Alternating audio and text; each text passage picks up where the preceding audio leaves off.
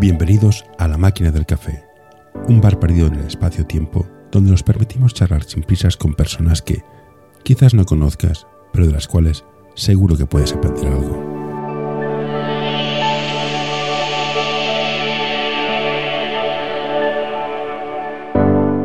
Hoy tenemos con nosotros a David González. Hola David, eh, gracias por aceptar venir aquí. Sabes que somos un programa que escuchamos, hablamos de baloncesto, básicamente de formación, esta parte de... Somos jóvenes, como decía el dúo dinámico. Veo que, por lo que yo veo, te conozco de, entrenar al cadete B del SESE, si no me equivoco, es formación. Y te voy a hacer una pregunta directamente al cuello. Este era el equipo, el equipo bueno, y pasó la pandemia y se quedó como está. ¿Cómo se lleva un equipo que era el, el, el equipo referente, el equipazo, y se quedó, bueno, un equipo que está bien, está en A1 ganando bastante, pero ¿cómo se gestiona el cambio? Pues el cambio se gestiona bien, más que nada porque yo el año pasado con ese infantil no estaba. Ah, bueno. empezar desde cero prácticamente. Pero el equipo... sí que es cierto, sí que es cierto que es muy fácil desde fuera opinar, opinar basándose en lo que era ese equipo, pero claro, hay que ser conscientes de la realidad actual que se ha presentado ante tanto cambio. Y evidentemente no es el mismo equipo que el año pasado, ni de lejos. ¿Y cómo cambia el planteamiento? ¿Es lo mismo un planteamiento de un equipo preferente, un equipo que es, está a nivel A, al nivel de entrenador? ¿O es lo mismo? A nivel de entrenador, la idea acaba siendo la misma, porque al final la línea es formativa totalmente. Evidentemente, con un equipo de primera línea como un preferente, eh, hay ciertos pasos que te puedes llegar a saltar. evidentemente, las jugadoras ya tienen adquiridas ciertas capacidades técnicas, ciertas capacidades tácticas, que evidentemente eh, un equipo, digamos, recién creado no tiene esos automatismos creados aún. Y hay que picar piedra, picar piedra y a partir de ahí pues ir dando pasitos poquito a poquito. Ayuda a mantener este podcast en anorta.com barra colaborar. En formación, eh, yo soy muy fan de que hay, ciertos pasos que hay que seguir. ¿Tú que también en formación hay unos pasos a seguir? En premines hacer esto, en no sé qué hacer lo otro. Que hay un camino a seguir y que hay gente que va más rápida, con lo cual suben de equipos o acaban en preferente y gente va más lenta y acaban en equipos más bajos. O, mira, aquí está la pelota, correr y divertidos. Sí que creo que en cada etapa el jugador ha de acabar adquiriendo ciertas capacidades. Eh, a partir de aquí entra, entra, entra en juego lo que viene a ser la metodología del entrenamiento, que sin duda es un aspecto muy importante en el cual todo entrenador tiene su propia metodología. Eh, será mejor, será peor, mm, todas son válidas, siempre y cuando te acabes adaptando a, a las necesidades que tiene el propio equipo. Eh, el gato de cazar ratones, sí, da igual que sea blanco o negro. ¿Cómo hacemos que cacen ratones? ¿Cómo hacemos que cacen ratones? pues, siendo, la, metáfora. pues con mucha paciencia, sin duda. Con mucha paciencia y detectando primero de todo qué es lo que necesitan más esas jugadoras. Porque evidentemente no les vamos a pedir que jueguen un bloque directo, por ejemplo, cuando resulta que no son capaces ni de recibir un balón. Hay que irse, hay que irse a lo más necesario y una vez tenemos ya una base creada, podemos ir ampliando esos conocimientos y esas capacidades técnico-tácticas.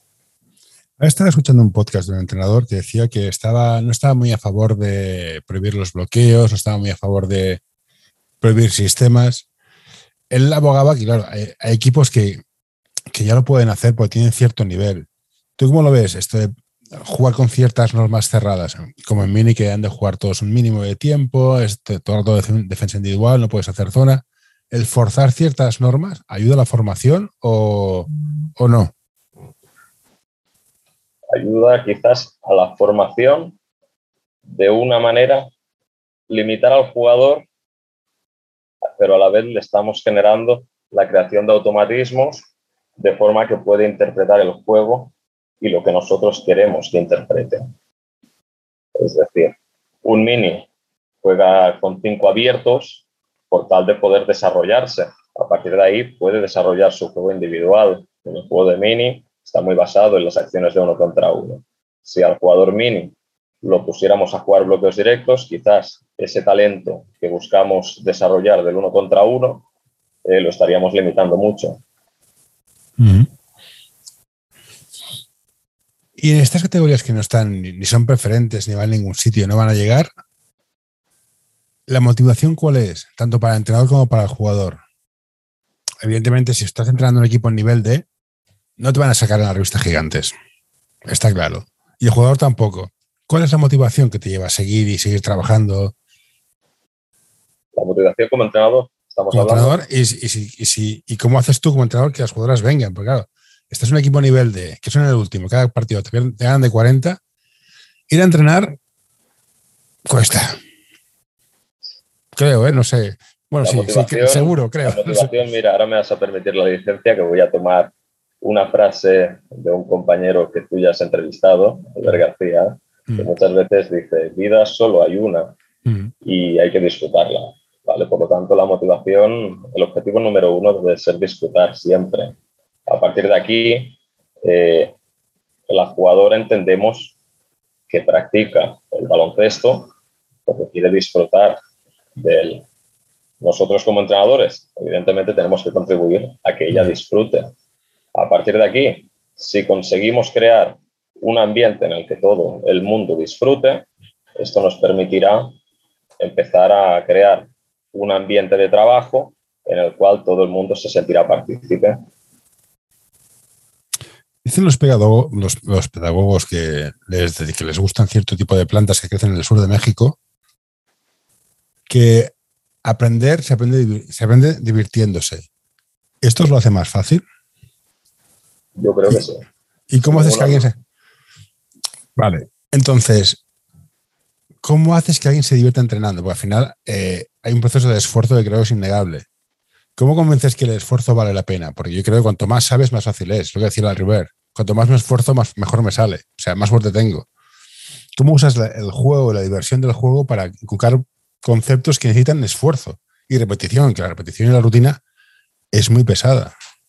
Correcto, correcto. Al final la repetición puede llegar a generar aburrimiento. Hmm. Es todo lo contrario que queremos. Queremos diversión, ¿vale? Pero al final creo que primero de todo hay que ser honesto con el jugador, hay que ser, hay que ser capaz de decir las cosas como son. Si no estás actuando bien, mm, no le enmascaremos la verdad, digamos de las cosas claras. A partir de aquí eh, tenemos la honestidad, ya hemos detectado qué es lo que queremos, qué es lo que necesitamos, tanto para el jugador como para el equipo. A partir de aquí, si conseguimos crear ese ambiente distendido, en el que todo el mundo forme parte, que conseguiremos que el jugador esté mucho más predispuesto a seguir nuestras indicaciones. Y al final, si creamos ese ambiente de confianza, todo el mundo acabará dando ese plus extra en el volumen de trabajo diario. Una de las cosas que más me gusta del, básquet es un deporte de equipo. Entonces, está lo que dices tú, el esfuerzo personal, el dar más, para ti, para pero al final hay 12 personas. ¿Cómo se gestionan los grupos? Yo soy de la generación, de la generación que jugaban 7 o jugaban 8. El cambio del base, el cambio del héroe, el cambio del pivot. Y había cuatro que aplaudían. Dicho en modo cruel y sin, sin sentimientos. Ahora ha cambiado bastante. Pero, ¿cómo gestionas eso? Claro, porque hay alguien que juega menos. Por calidad, por lo que sea. Correcto, al final no todo el mundo puede jugar lo mismo. Eh, sin duda, no es tarea fácil. Evidentemente, nunca todo el mundo está contento con las decisiones que vas a tomar, pero al final, eh, yo creo que el jugador, cuando llega a determinado punto de madurez, el propio jugador es capaz de empatizar con el entrenador y darse cuenta de que el entrenador lo que busca es lo mejor para el equipo con los recursos que tiene, intenta maximizar, intenta maximizar el rendimiento que puede obtener con esos jugadores. Y si eso requiere, vamos a decirlo entre comillas, sacrificar a uno de ellos jugando menos minutos, es lo que hay. Mm, tenemos las mismas capacidades. Y esta es una edad que es una edad mágica. Es la que decía Julio Iglesias de niña mujer. ¿Cambia un, una chica, un chico en, mini a cadete? En plan, he visto el pecado en las discotecas. Cambia mucho las prioridades, cómo se esfuerza, cómo, te, cómo dialogas con ella. Es igual que un padre que dice, no me entiendes. Dices, ¿qué me estás contando? ¿Es lo mismo? ¿Cambia también la relación con el entrenador-jugador? La relación entrenador-jugador se mantiene, pero sí que es cierto que hay que mostrarse muy próximo a ellas, muy próximo a ellas, muy cercano, que te vean como una persona de confianza. Al menos yo lo veo así. Están en una etapa de muchos cambios, descubriendo un infinitud de cosas y lo que tenemos que intentar es que el rato que están con nosotros que estén a gusto, que se puedan abrir, que nos puedan que no únicamente nos vean como su entrenador, que si tienen algún tipo de problema, que sean capaces de acercarse y poder explicarnos y a partir de aquí, pues nosotros intentaremos ayudarlas en todo lo que podamos y más. Yo creo que el entrenador es una figura de autoridad, una figura de respeto y, un referente. ¿Cómo lleva a ser un referente moral o de trabajo para, para, las personas, sobre todo cuando son más pequeñitos? Mi entrenador me ha dicho que, bueno, vale. ¿Cómo, cómo, cómo se lleva eso? Quizás en el día a día uno no piensa en ello, las, cosas como son, pero cuando miras, cuando echas la mirada atrás y, piensas en equipos que has entrenado años atrás, dices, ostras, la responsabilidad más grande que tienes. Porque al final no son 12 personas las cuales están pendientes de ti y confían infinitamente en tu trabajo, sino que estamos hablando también de los padres y madres de esas personas que están depositando, vamos a decirlo así, a tus hijos y esperan que hagas todo lo que puedas hacer por ellos. En el día a día, mm, uno no piensa en ello. Cuando uno se para a pensar y dice, ostras, ostras, qué enorme responsabilidad. Y acaba siendo, acaba siendo una tarea a veces complicado de gestionar. Eso te voy a preguntar. Ahora, tú vas a sacarte de tu entrenador, vas a la federación, te sacas en el nivel 0, el nivel 1, para ti, para tal, y si no ves vídeo y sabes dónde un stagger, un blog, que hay mucha información. Y para, igual para hacer entrenos. Quiero practicar el, pues, lado débil. Buscas si tienes 20.000 entrenos. Vale. El camino que es, que va de lo que tú sabes a lo que ellos entienden, ¿cómo lo recorres? porque yo soy padre, este jugador que tiene uno, y a veces es, hostia, es que te lo he explicado 15 veces, de 15 maneras distintas, y no te entra. ¿Cómo hago que te, cómo haces que lo que tú quieres hacer pase en la pista? Porque a veces no te entienden, es que no te entiendo. Y realmente no te entienden, no, es, una vacilada. Suele pasar muchas veces eso. suele pasar más veces de las que no pasan. Mm, ojalá, ojalá no tuviéramos que repetir tantas, tantas veces las cosas. ¿Cómo traduces tu visión de, no, has de poner esto, lo, que quieras transmitir. ¿Cómo lo, cómo, cómo lo haces? Bueno, al final las habilidades comunicativas es algo innato de la persona, pero también es algo que se trabaja.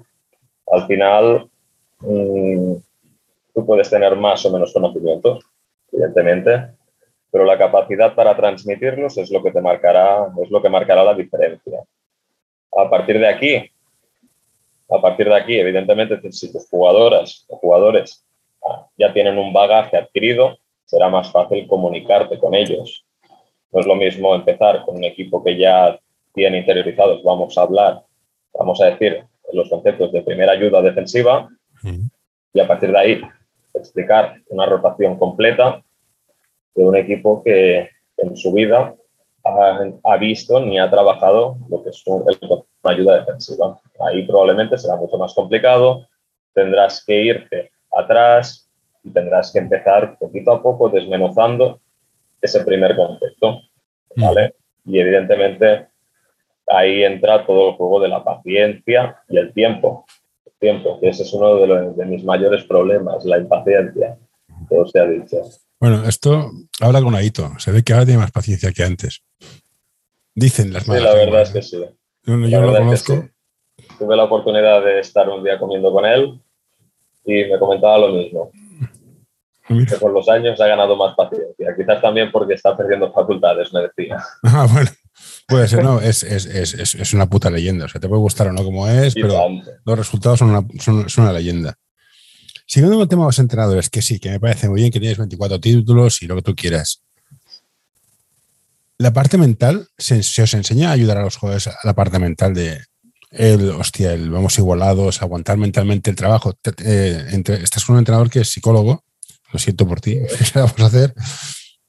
Pero es importante, creo, y me han reconocido algunos entrenadores, la parte mental, de trabajar mentalmente el, recuperarse del error, aprender del error, la visualización, todas estas cosas ¿Os las enseñan o es algo que tenéis que hacer los entrenadores porque os gusta y aprendéis? O te, te toca, te toca. Es igual que decían, oh, en tu vida de juego de entrenador de baloncesto tocará ver algún epiléptico en la, pista. Hostia, qué ilusión me hace. Bueno, pues te lo enseñan. ¿Eso también te lo enseñan? No, la verdad es que no.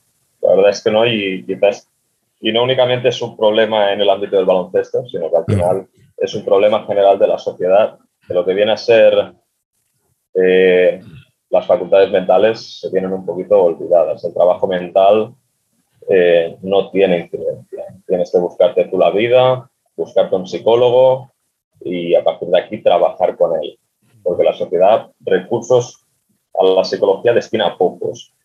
Eh, sí que es cierto que con el, yo creo que con el paso del tiempo, eh, el jugador cada vez se encuentra sometido a, digamos, a más presión, a más presión mental, porque cada vez tiene más estímulos, eh, tiene muchos referentes que quiere igualar, y eso quieras o no le genera una presión psicológica grande que él muchas veces no es capaz de afrontar, porque al final él se compara a lo mejor, eh, vamos a decir, el típico niño que quiere llegar a la NBA y quiere ser como tal. no, es un poco peor, se compara con el hermano, que eso ya es, lo peor dices, Frena, tú no eres tu hermano, tu hermano tiene un nivel, tú tienes otro, no intentes igualarlo, ¿vale? Eh, estímulos como este tenemos muchos, la familia, la familia también, familias que meten presión a sus hijos. los padres son un, son un tema, sí. Claro, y a partir de aquí, ese trabajo mental que intentamos hacer los entrenadores, eh, al final no disponemos tampoco de las herramientas necesarias, porque nosotros no tenemos esa formación. No tenemos esa formación, sino que al final lo que intentamos hacer es, bajo nuestro punto de vista, cómo actuaríamos, cómo nos gustaría sentirnos, qué puede estar sintiendo esta persona, e intentar ser empáticos y comprender la realidad y a partir de ahí buscar soluciones posibles. Una de las cosas que más me gustó cuando te iba a entrenar es cómo entrenabas. Yo creo que hay entrenadores que se les ve y dices, hostia, este, este, este sabe. No sé si será sabe para estar en, un, en, en ACB, pero tiene algo que comunica y hace que el equipo esté ahí haciendo cosas, activo. ¿Cómo haces para ser cada día mejor entrenador? O, mantenerte, claro, también, es importante. Bueno, primero, gracias, gracias por el halago. Y segundo, te voy a responder a tu pregunta con otra pregunta. ¿Qué consideramos ser buen entrenador? Coger un equipo y que sea mejor que cuando lo cogiste. El equipo y los jugadores. Ok, y por ser mejor, ¿qué entendemos? Que sepan utilizar los recursos técnicos que tienen, que sean, que alcancen su límite como personas. Si un tío es malo y no puede votar con la izquierda porque no puede, bueno, pues que no lo haga, pero que lo haga bien con la derecha. Que alcance su máximo a la edad que tienen. Y como grupo, que es lo más difícil. Ok, ok, perfecto. A partir de aquí, eh, cómo, digamos, cómo el entrenador crece diariamente. Eh, al final, en mi, caso, en mi caso, lo de ser entrenador es prácticamente 24 horas al día. ¿vale? En mi caso, mm, el desconectar es una tarea muy complicada. Desconectar es muy complicado porque al final eh, vas a entrenar, acabas el entreno, cuando llegas a tu casa empiezas a pensar en cómo es el entreno, lo valoras, piensas en las jugadoras, cómo, cómo les ha ido el entreno, en qué se han podido equivocar. Cuando valoras los errores que han cometido, ya estás pensando en el siguiente entreno, cómo poder corregirlos.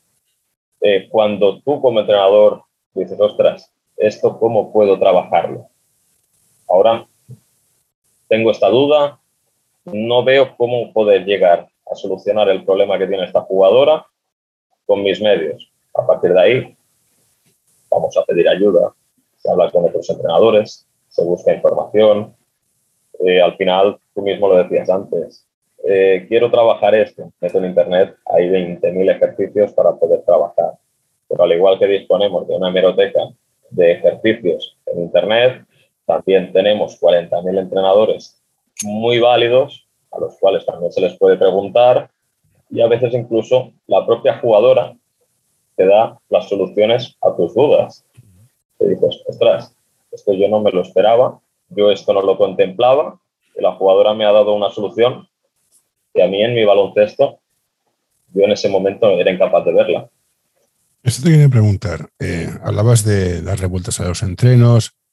¿Tomáis medidas? ¿Hacéis lo que dicen los empresarios, KPIs, cuadros de mando, eh, Big Data y todas estas pijadas? Mm, a lo mejor nos pega un poco la vez hablando de formación, ¿no? Vamos a coger aquí un programa estadístico.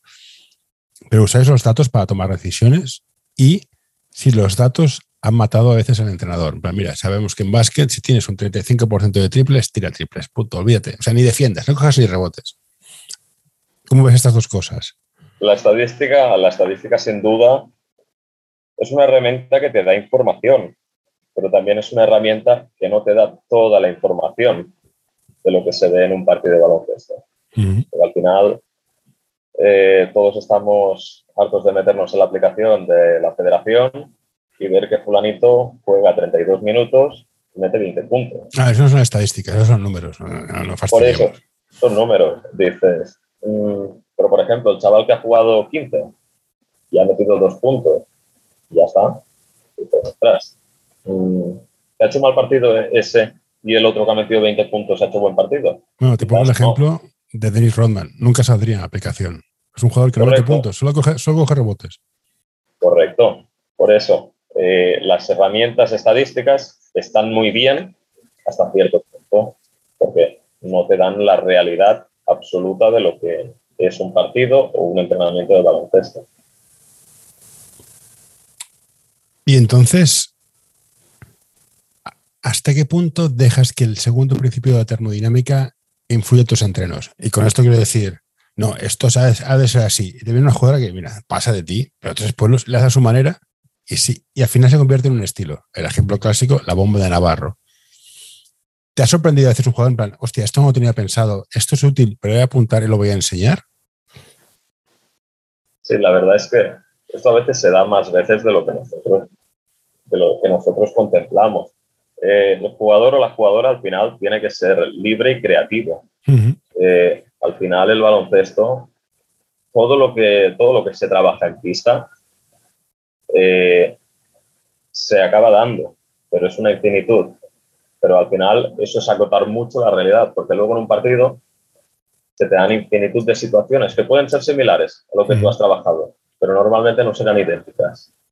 Porque puede que estés jugando bloque directo en 45 y tengas al interior el lado de balón. Y tú lo has trabajado en el entreno en el lado contrario, en el lado débil. dices, y la realidad al final es muy compleja como para trabajarla entera. No disponemos de todo ese tiempo. Así que al final debemos de acotarla. Y cuando acotamos esa realidad, ¿qué puede, qué puede pasar? Pues que la jugadora se salga de lo que viene a ser la lógica del entrenamiento y empiece a crear. Y empiece a crear. Y ella sola descubra situaciones y te haga descubrir a ti como entrenador también posibles situaciones que tú no contemplabas. Eh, ¿Tú crees que se juega como se entrena? Pues se debería. Pues se ¿Y, debería. Cómo, ¿Y cómo conseguimos subir la intensidad, que no la agresividad en los entrenos? Una cuestión es comparte pastillas para la garganta de vamos, vamos, sí, sí, corre, corre. Pero de una manera que los jugadores ya de por sí se motiven y hablen en pista. Eso me pone malísimo. Muy pocos equipos se chillan en pista, todo en defensa. No avisan los bloqueos, te, te comes unos bloqueos ciegos que te quedas tonto. ¿Esto cómo se hace? Hoy quiero recomendarte este podcast. El alma del juego by Soul Basketball, el podcast en el que charlaremos con personajes del mundo del básquet con diversidad de carreras, funciones y experiencias para que nos acerquen al alma de nuestro deporte, el baloncesto.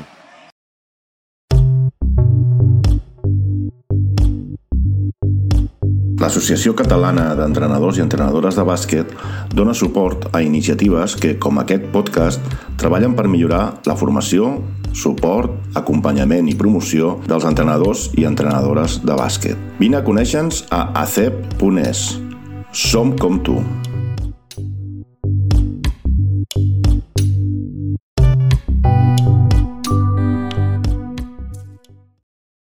Correcto. Primero creo que el equipo debe de tener claro cuál es su meta.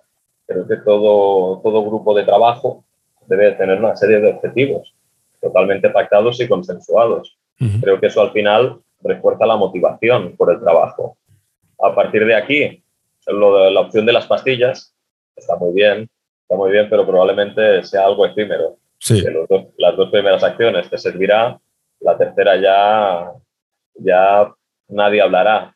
Pero sí que es cierto que la comunicación, la comunicación en pista cuesta mucho, cuesta mucho trabajarla. En nuestro caso, con, con el cadete, eh, es muy gracioso porque las jugadoras se comunican cuando se les dice explícitamente que estamos haciendo trabajo defensivo y necesitamos comunicarnos. Ahí es cuando ellas hacen el cambio de chip y se comunican. Pero cuando a lo mejor estamos trabajando eh, más centrados en el ataque, en defensa ya no se habla. En defensa ya no se habla.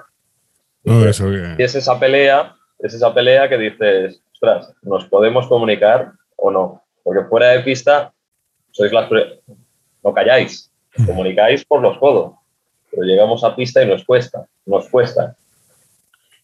Un jugador llega a un punto, se da cuenta que no va a ningún sitio y juega por divertirse. Paga por jugar para divertirse. Un entrenador le pagan por entrenar, pero esto no significa que sea que compense. Yo creo que a un entrenador no le pagan lo suficiente. Pero ¿cuál es la motivación de la, mo- la motivación tuya como entrenador? O sea, seguir entrenando, subir de categoría, cambiar de club, estar en preferente. ¿Cuál es la motivación que lleva a cada entrenador? A lo mejor hay entrenadores que los que les gusta, y esto me lo he encontrado, eso no a mí, lo que me gusta son los niños. Yo entreno niños y ya está. Y una vez pasan de mí y ya son tíos con pelos y ya no me interesan. ¿Cuál es tu motivación como entrenador? O sea, Pues ¿dónde quieres llegar? La motivación yo creo que pasa por el querer, por el querer ayudar a los demás, por, ese, por ese trato altruista de querer, de querer darte a los demás y poder ayudar a crecer al resto de personas. Yo creo que al final eso te genera una satisfacción brutal, brutal. Eh, yo, por suerte, en los 8 o 9 años que llevo entrenando, eh, he tenido muy buenos recuerdos, infinitamente superiores a los malos. Eh, y los momentos finales de temporada, la verdad, los guardo con muy buenos recuerdos, porque al final sentir la gratitud de todo el bloque de jugadores y de padres que están valorando de forma muy positiva, agradeciéndote todo el trabajo, todo el esfuerzo realizado, Mm. Mm, perdona que te diga, José, pero es que eso está por encima de, de lo que puedas llegar a cobrar. Sin Sí, sí. tipo de duda. Al menos para mí. Al menos para mí. Esa, esa satisfacción, dices, mm, mis objetivos están cumplidos. Creo que hemos ayudado a este grupo de niños a que crezcan con unos valores eh, y encima hemos conseguido hacerlo mediante el baloncesto, nos lo hemos pasado bien, creo que no podemos pedir nada más. Sea un equipo de nivel B como sea un preferente. Entonces, yo- yo te, te cambio la pregunta. Yo, yo como espectador soy padre, pero yo iré a ver a mi hijo donde vaya y lo apoyaré como el que más. Pero evidentemente como espectador me gusta más un preferente que un nivel B. Es lo que hay. Un jugador querrá probablemente jugar donde más alto pueda y donde minutos tenga. Normal. O sea, si, tengo, si puedo estar en un preferente y juego un minuto, me costará. Si juego un Inter y juego 10, bueno, me lo compro. ¿Un entrenador? Un entrenador. Un entrenador, al ¿Cuál es, final, cuál es su, su clic? ¿Un equipo con potencial? ¿Un equipo que lo tiene? ¿Un equipo para crecer? ¿Un equipo que ha crecido? ¿Cuál es Bueno. el...? al final, al final te diría que hay diferentes tipos de entrenadores. Hay entrenadores que no les importa el nivel en el que se encuentran. Yo te puedo decir entrenadores que son muy buenos y que están entrenando en equipos de pueblo donde el nivel dices, ¿qué haces ahí? Sí, sí, pero a lo mejor. Cuando lo- lo- podrías estar en un club de primera línea. porque les interesa otra cosa, si te he dicho. Hay entrenadores que les gusta Claro. entrenar niños pequeños. Me parece, me parece maravilloso. A ti, Claro, a partir de ahí, a partir de ahí, no todos los entrenadores pueden estar llevando un preferente, porque al final no. las capacidades del entrenador, los recursos que puede tener ese entrenador, le pueden limitar. Al final, la formación del entrenador es la barrera de entrada para, son las barreras de entrada para poder acceder a equipos de primera línea, de nivel medio alto, de nivel alto. Sí, pero esto me pone, me pone muy mala leche. Sí, hostia, para llevar un EVA hace falta el título de, de- de- de nacional. Hostia, pues para mí lo más importante es entrenar, entrenar niños. A menos que iban los preminis deberían ser los, los mejores del mundo mundial. Entiendo que hay una diferencia entre que, que los hubiese un EVA, los seniors, rollo, pero a mí el título, que sí, pero me cuesta aceptar que a los equipos pequeños, venga, va, el junior este que está por aquí muerto de risa que lleva un mini, que a lo mejor hace muy bien, pero a lo mejor no es el perfil necesario. A lo mejor hace falta un Aito o una Weller o yo qué sé, algo, no sé. Tengo mis dudas con esto, ¿eh? Correcto, correcto, no, yo estoy de acuerdo. Al final, al final, yo soy de los que comparte que debes de tener en la base entrenadores top, porque al final van a ser los que van a trabajarte tu futuro, que van a trabajar el futuro de tu club. Es decir, a mí me transmite más seguridad hipotecarme con un entrenador que sé que me va a sacar una generación buena tras otra, que no vamos a probar, vamos a darle este equipito a fulanito que lleva, que lleva un año entrenando y a ver cómo sale. Yo creo que hay que buscar esa, esa combinación entre la experiencia de esos entrenadores perfectamente preparados y que esos entrenadores sean capaces de transmitir sus conocimientos a las nuevas generaciones de entrenadores para que ese proceso, ese proceso de transmisión de conocimientos de entrenador a jugador no se pierda en ninguna generación. Ahí vamos, ahí va la siguiente. ¿Cómo entrenas a tu segundo? Tienes, tienes segundo, no lo sé. Correcto, correcto. ¿Cómo entreno a mi segundo? Pues, pues un poquito como a las jugadoras, también con paciencia. Con paciencia, como tal, no es entrenarlo, es más bien como estamos haciendo tú ahora, con charlas de café. Con charlas de café nos sentamos, discutimos el entreno, se le plantean el trabajo que vamos a hacer hoy, qué objetivos queremos conseguir y a partir de ahí cómo vamos a llegar a intentar conseguir ese objetivo, con qué tareas vamos a llegar. Y a partir de aquí, pues vamos a delegar responsabilidades. Yo voy a estar centrándome en estos aspectos, a partir de aquí, céntrate tú en estos otros, ¿vale? No nos solapemos, intentemos no solaparnos, tú céntrate en este área de trabajo y yo en esta, para que la jugadora tenga el máximo de correcciones posibles. Como los entrenadores son como los científicos, que es bueno que salgan y entrenen con otros sitios y con otros entrenadores en otros ambientes. Es bueno conocer otros mundos. Aunque luego vuelvas, ¿eh? No pasa. Yo creo que sí. Al final, al final, en mi caso, creo que he estado más de entrenador ayudante que de entrenador principal. Y la variedad de entrenadores con, las que, con los que he compartido banquillo es muy dispar.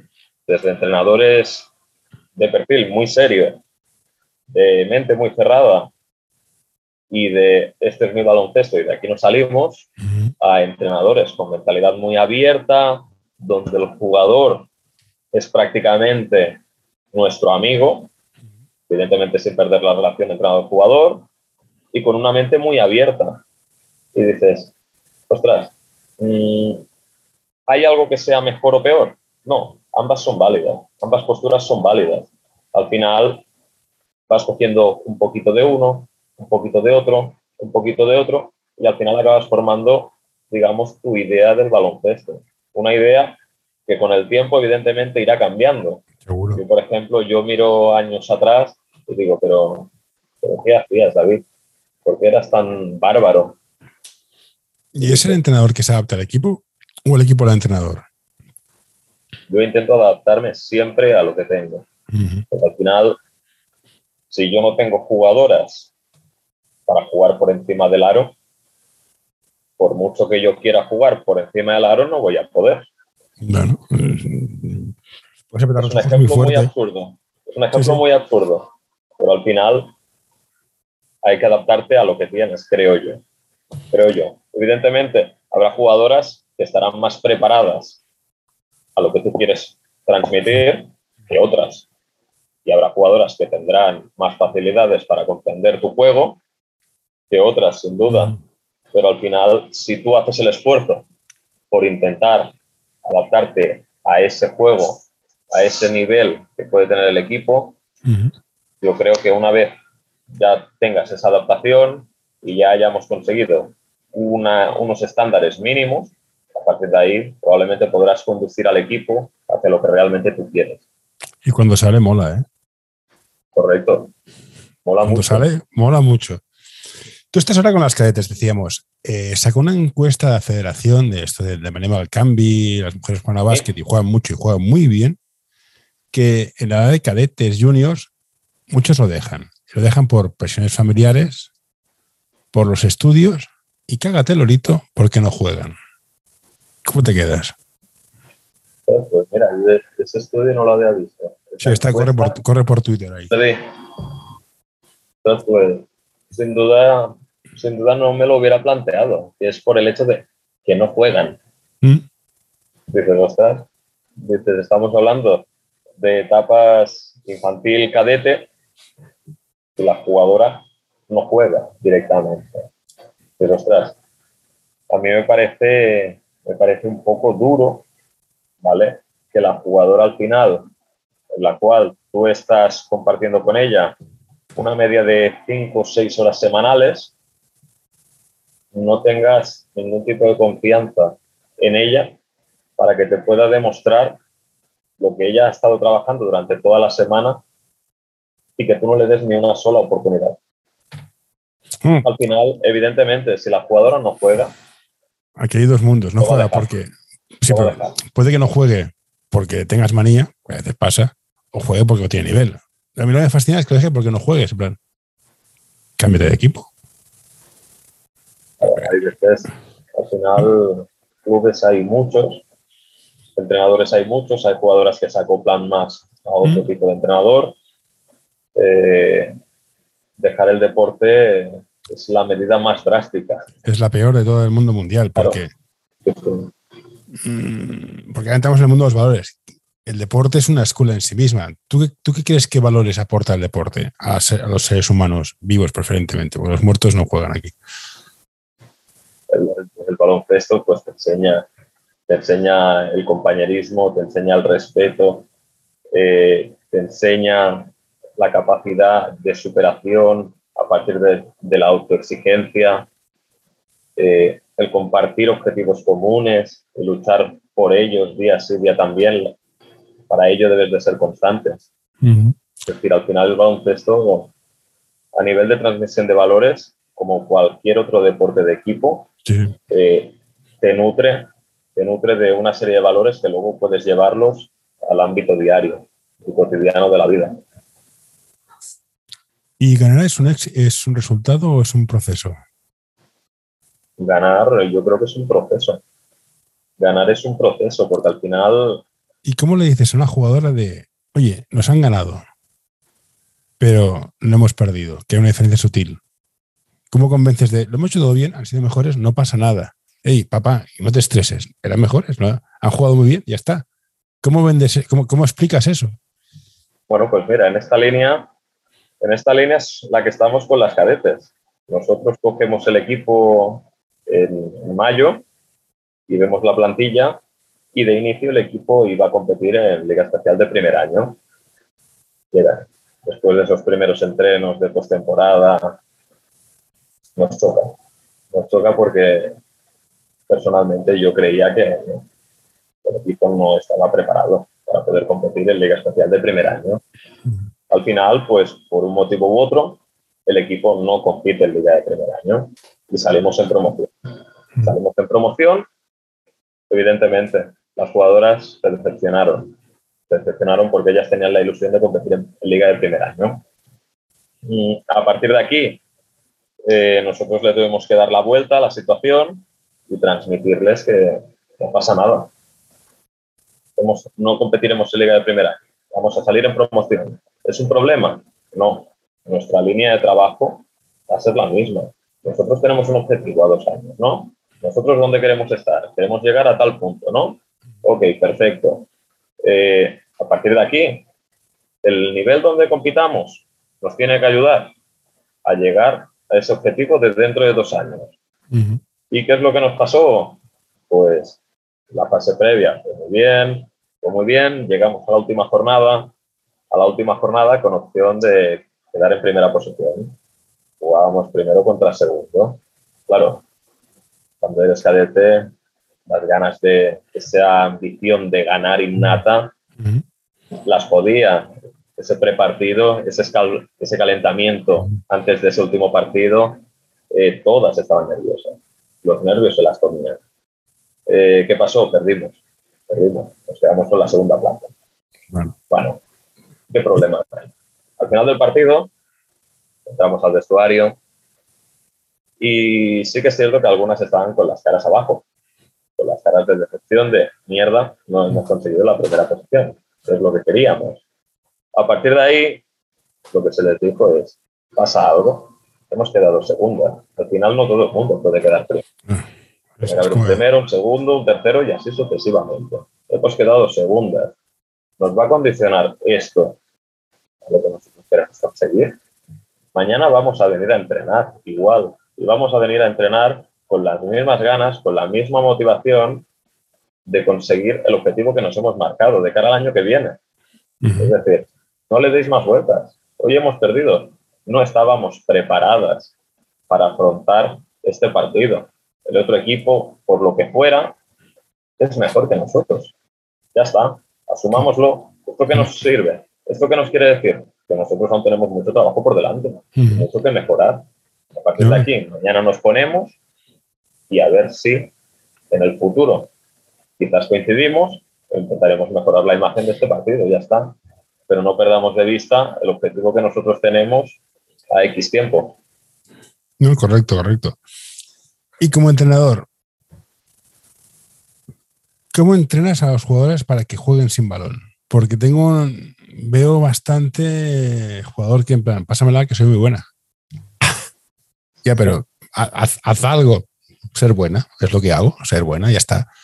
Soy Esto, una Soy una jugona, con el balón soy una jugona, ya está. Pues, ya, pues, sí, pero no sé, tío. Déjame sitio. el juego sin balón muchas veces es un gran olvidado. Es un gran olvidado. Eh, sí que es cierto que entra en juego el talento innato del jugador o de la jugadora. Hay jugadores que lo ven por ejemplo, tú ves un partido de Premini, mm, sí. tú ves al niño que corre y se mete bajo el aro. Porque al final dices, es que ¿dónde la voy a meter? Aquí abajo. Mm. Yo me quedo en medio campo, ahí no la meto. Mm. Yo me voy corriendo abajo, pásamela, pásamela.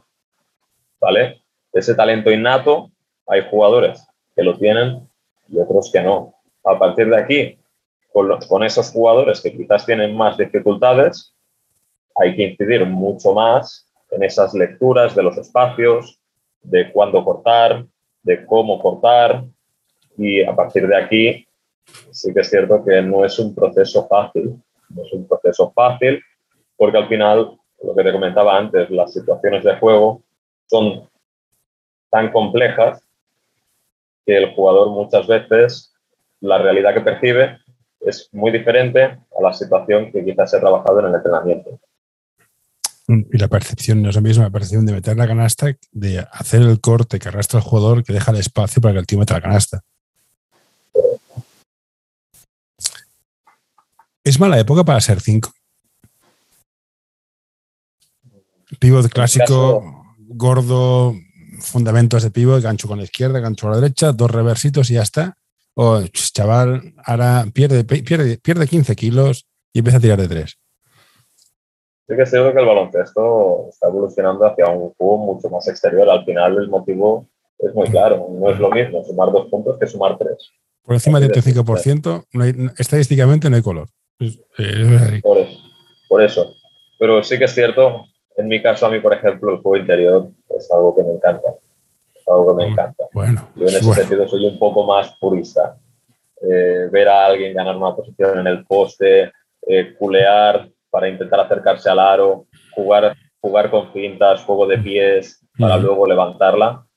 Eso es algo que cada vez se ve menos, se ve menos, pero que creo que se debe de trabajar sin ningún tipo de duda. Final debes de, tener, debes de buscar un equilibrio entre tu juego interior y tu juego exterior. Porque al final tu juego interior te puede servir para generar a tus exteriores. Al igual que tus exteriores generan para tus interiores. Con ese juego sin balón del que antes hablábamos. ujú. y, y todos han de hacerlo, ¿eh? porque a veces si tienes un base que se pasa contigo es más bajo, si sabes pivotar, tienes media canasta hecha. O sea, enseñar más cosas, pero veo me... Se enseña mucho fundamento de bote, que está muy bien, pero el pivotar lo veo cada vez menos. No sé, a lo mejor se ha perdido, se ha perdido la moda y es dos abiertos, un step back y tiro de tres. Bueno, son modas que hay, supongo. Y ya por último, los tíos que fabrican las niñas y los niños. No sé si los padres, coño. ¿Qué hacemos con ellos? ¿Qué hacemos con ellos? Porque Pues- lo comentaba un entrenador. Estamos ahí, pagamos, nuestros hijos son los mejores, nos queremos mucho. Se hemos dejado este café, no sabe de qué va, no, no la sacan, mira lo que han hecho me van a matar a la niña. Yo es que no sé qué hago en este club, me tengo que ir a uno mejor. ¿Qué, hace- ¿qué final, hacemos? ¿Hace Con los padres? ¿qué hacemos? Lo ideal es tener a los padres contigo. Eso es lo ideal. Tener a los padres contigo y que tu discurso lo compren y lo defiendan a ultratumba. Ya, pero tipo partes de la base que saben de básquet. O sea, yo creo que también hay que empezar a decir, a ver, no existe el fuera de juego en baloncesto. Entonces, ¿crees que habría que hacerles un training? de- Ay, cállate ya no, porque supone que ya vienen, ya vienen cocinados, pero hola, esto es el baloncesto, se juega así, estas son las normas. ¿Crees que habría que tener una comunicación al principio de temporada? Pero espero esto de vosotros, respetar al rival, respetar al árbitro, tenerse en mí, no digáis nada a las niñas que no se vuelven locas. ¿Habría que decir algo de esto? Siempre dependiendo del bloque. Hay bloques que esto ya lo tienen muy bien gestionado los padres no generan ningún tipo de conflicto durante la temporada, tienen un comportamiento excelente y al final todos son facilidades. Ujú. Evidentemente, esta no es la realidad de todos los bloques. Hay grupos en los cuales te encuentras con el, con el padre que es entrenador, te dices, ¿cuántos entrenadores hay en la grada? Bueno, pues Quizás. ve- 24, el padre y la madre. Claro, Sí, quizás sí. ahí sí que al final acaba siendo necesario el hecho de, entre comillas, educar a los padres y dejar claro que al final la persona encargada de dirigir y gestionar el grupo de jugadores es tal persona, no desautoricéis a esa persona con vuestras opiniones, con vuestras críticas, con vuestros pensamientos, porque al final el niño lo que escucha en casa probablemente se le quede grabado en la mente. Y cuando el entrenador le diga eh, corta, cuando el padre desde la grada está diciendo no cortes, dices, ¿el niño qué hace? El niño ya le metes en un problema. Y dices, hago caso a mi padre, hago caso a mi entrenador. Ah, padre. Claro, al final acaba cayendo el padre por Eso motivos, está claro. acaba cayendo por motivos obvios. Así que sí que es cierto que en determinados casos creo que a los padres hay que educarles en valores. Envíanos tus sugerencias a info.anorta.com o en nuestras redes sociales. Perfecto. Y ya para la última, para finalizar, yo soy muy fan de tener 11 jugadores en el, en el- en el equipo y uno que suba de abajo, y que vaya rotando, ¿no? En función de si es muy bueno, o sea, que nos quedamos con este, si no, no. ¿Tú eres también partidario de esto o eres en plan, mira, mi equipo son 12, ni subo, ni bajo, ni transfiero, ni traspaso? Pues mira, en este caso, en mi caso, a mí todo lo que sea la rotación de jugadores es algo que me parece muy positivo. Me parece muy positivo porque al final le estamos brindando a tu propio equipo la opción de entrenar con más jugadores. Eso te permite una mayor calidad, una mayor calidad de entrenamiento. Eh, a las jugadoras que suben les estás posibilitando la opción de ver otro baloncesto diferente al que ellas están acostumbradas a trabajar día a día con su entrenador. Y después, creo que es una relación mutuamente beneficiosa de cara al club. Porque al final ya se te están generando relaciones interpersonales entre un equipo y otro equipo. Dices, y al final, cuando tú consigues que todo el mundo del club conozca la realidad de cada uno de los equipos, acabamos sintiéndonos como una pequeña familia, vamos a decirlo así. Pues bueno, David, mm, podría enrollarme más, pero tampoco es cuestión de torturarte mucho. Muchas gracias por estar aquí y bueno, nos veremos por las pistas. Nos veremos por las pistas y seguiremos. Venga.